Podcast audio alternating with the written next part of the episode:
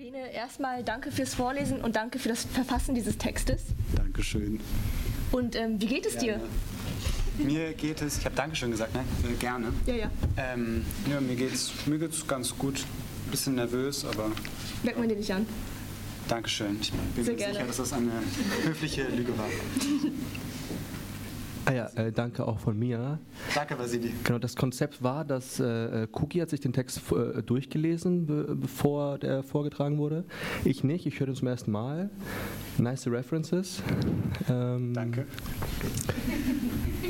Äh, ja, genau. Also, weil, wenn ich ihn vorlesen würde, ich würde ein bisschen, also, ich würde meine eigene, äh, wie ich das vortragen würde, mit reinbringen. Und deswegen habe ich gedacht, ich, nicht nur aus Trägheit habe ich es nicht gelesen, sondern auch, damit das Original von dir ist. So.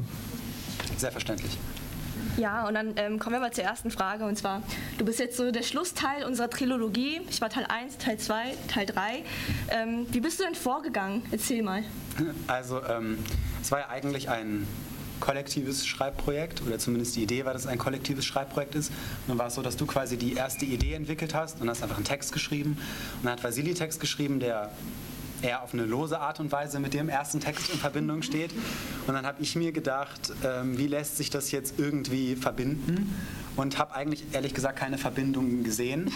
ähm, also, es ist ja auch keine Kritik, aber ich habe einfach keine Verbindung gesehen. Und äh, ich dachte mir dann, die, die einzige Möglichkeit, die es gibt, ist, dass, dass es im also es spielt ja irgendwie in Deutschland und ist irgendwie in einer scheinbaren Realität verortet.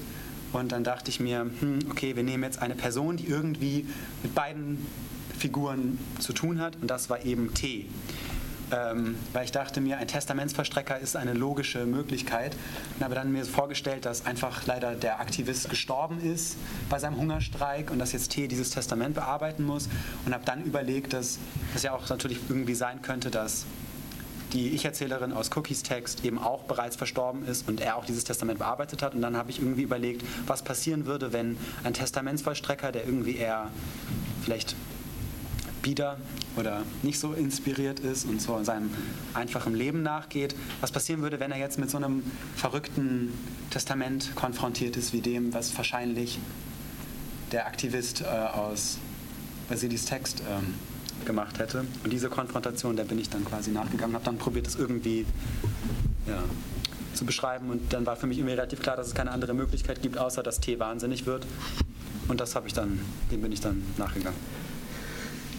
Hast du den äh, Text original äh, handschriftlich geschrieben oder hast du es direkt eingetippt? Ähm, das habe ich direkt eingetippt. Ich schreibe kategorisch nichts von Hand. Das ist, ist total äh, unromantisch. So ein Schriftsteller muss ja total dann da sitzen und mit seine wirren Notizen mache ich nicht. Aber T würde es machen vielleicht. T würde es vielleicht machen, ja, aber mit, noch mit einer sehr schönen Handschrift. Ich habe keine schöne Handschrift, kann ich dann auch nicht lesen, deswegen dachte ich mir, Weißt du, also wenn man Bene nicht kennt, weiß man es nicht, aber wenn man Bene kennt, er schreibt normalerweise eher Lyrik. Und jetzt hat er mal Prose geschrieben. Wie war das denn für dich? Eine exzellente Frage, äh, sehr befremdlich äh, und hat aber tatsächlich Spaß gemacht, weil es jeglichen Druck eigentlich genommen hat, weil also, das ist jetzt wirklich tatsächlich der erste Prosatext seit irgendwie so zwei Jahren. Ähm, dementsprechend habe ich da keinen Anspruch oder irgendwie eine Erwartung an mich selbst und ähm, habe dann einfach dieses Experiment irgendwie äh, also ich habe es einfach als Experiment verstanden. So, Ja. dass ich jetzt auf einmal probiere, so zu tun, als könnte ich irgendwie realistisch erzählende Prosa schreiben. Und, äh, und außerdem hatte ich ja diese ganzen Vorgaben, dass ich mir vorgenommen habe, ähm, eure beiden Texte da irgendwie reinzubringen und die Fragen noch irgendwie darin zu verwursten. Und das äh, hat dann das ergeben. Würdest du sagen, dass es durch diese Einschränkungen einfacher für dich war, jetzt so diesen Zugang zu Prosa zu finden? Oder war es dann doch eher eine Challenge? Definitiv. Ähm, Definitiv eine Challenge oder De definitiv de einfacher? de definitiv äh, einfacher. Ach so. Weil ähm, ich hatte ja nicht dieses Gefühl von, oh, ich sitze jetzt vor einem Blatt Papier oder vor meinem unromantischen Desktop und muss jetzt irgendwas tief aus mir heraus, was ich irgendwie Gott und diese Gefühle und das muss ich jetzt und meine Gedanken und das muss ich jetzt irgendwie in eine Erzählung packen. Das hatte ich halt gar nicht, sondern ich wusste halt, okay, da ist jetzt halt T, das stand für mich fest, das ist dieser Testamentsvollstrecker und da ist irgendwie dieses seltsame Manifest, Testamentform von dem Typen und okay, dann So, und ich habe mir dann auch eigentlich ehrlich gesagt keine Gedanken irgendwie über Stil und okay, was will ich damit jetzt sagen und den ganzen Scheiß, das habe ich halt nicht gemacht. Und habe es einfach ja, geschrieben. Äh, Menschen oder Psychonauten äh, konsumieren Drogen, um Nahtoderfahrungen zu machen und dadurch vielleicht irgendwelche Weisheit zu gewinnen. Hast du irgendwas konsumiert, um diesen Text zu schreiben? nee, tatsächlich nicht. Ähm, aber das ist sehr gut, wenn man das denken könnte dann. Also, weil, ja. Ja, weil da ist ja auch so, es beginnt ja irgendwie ein bisschen manisch zu werden, ne? So mit den ganzen Anagrammen und mit der Mathematik. ja. Da könnte man ja annehmen, also entweder vielleicht kritisierst du ja so dieses Überanalysieren, was man ja so in der Schule und hier auch beim Studium so hat, oder bist du vielleicht ein Anagramm- und Mathematik-Fan heimlich? Ich bin auf jeden Fall Anagramm-Fan, dann krass, aber. Ähm, ähm, Das ist eine Person, falls das man ist das nicht eine, weiß. eine lehrende Person. Nein, ähm, ähm, also im, im Grunde genommen fand ich halt die Situation, die Konfrontation von T und von dieser Figur, die Vasili geschaffen hat, irgendwie humoristisch und lustig. Und ähm, fand dann die Idee, dass jemand wahnsinnig wird und obsessiv wird, irgendwie, irgendwie gut.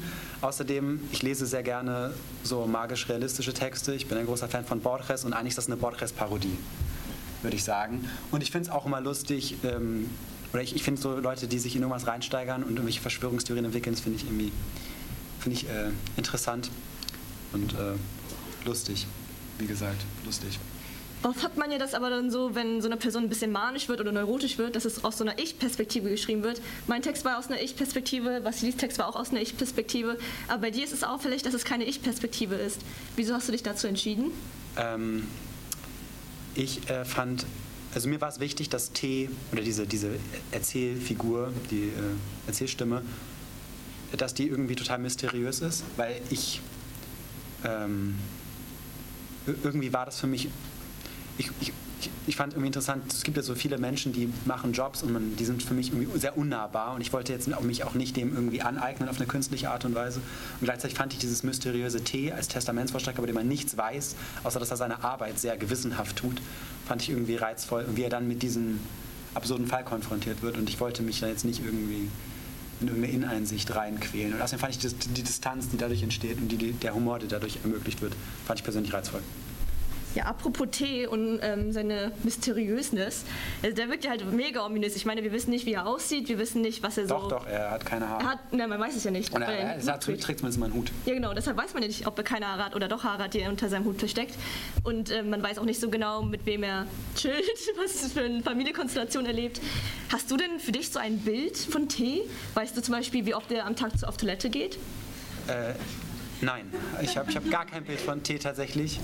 Äh, T ist einfach nur T. Also ich habe ihn noch als Buchstaben gesehen. Es war einfach, er sitzt dann da als Buchstabe. T-Post. T-Post. Ja. Äh, Du hast äh, sehr viele Wörter verwendet, die, äh, die auch äh, äh, eine Challenge waren. Ähm, hast du sie googeln müssen oder wusstest du die Bedeutung schon vorher? Ähm, ja, die habe ich tatsächlich gegoogelt. Also auch das ist, ich bin jetzt nicht so der Kenner in diskreter Mathematik und ich kannte auch dieses Skytale nicht und ich kannte auch keine monoalphabetische und polyalphabetische Substitution. Ich fand es tatsächlich sehr interessant, wie viele Verschlüsselungstechniken gibt und ähm, äh, wie, also das, da, gibt es wirklich sehr viel interessante äh, Le- Lektüre zu. Äh, das ist sehr, äh, ja, sehr kompliziert. Das fand ich irgendwie auch. Äh, das habe ich habe auch nichts verstanden. Also alles, was hier drin steht, ich verstehe auch diese Verschlüsselungen nicht. Ne? Also Aber das- T tut's. aber T tut's halt. So, Bene, bist du bereit für eine Bonusfrage? Ja. Okay. Wenn du deinen Namen auf einen einzelnen Buchstaben ändern müsstest, aber es darf kein B sein, welchen würdest du nehmen und warum?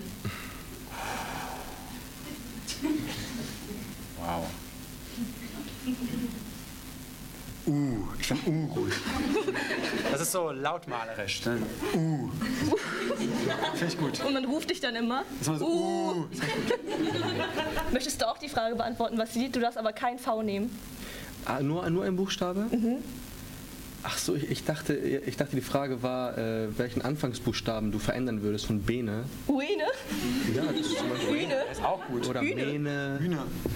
Äh, o. O ist O? gut, ja. O. O. Ja, ich finde, mit diesen Geräuschen kann man ja auch das Interview äh, beenden und dann könnten wir ja nochmal Alex auf die Bühne bitten, damit er das nochmal offiziell beenden kann.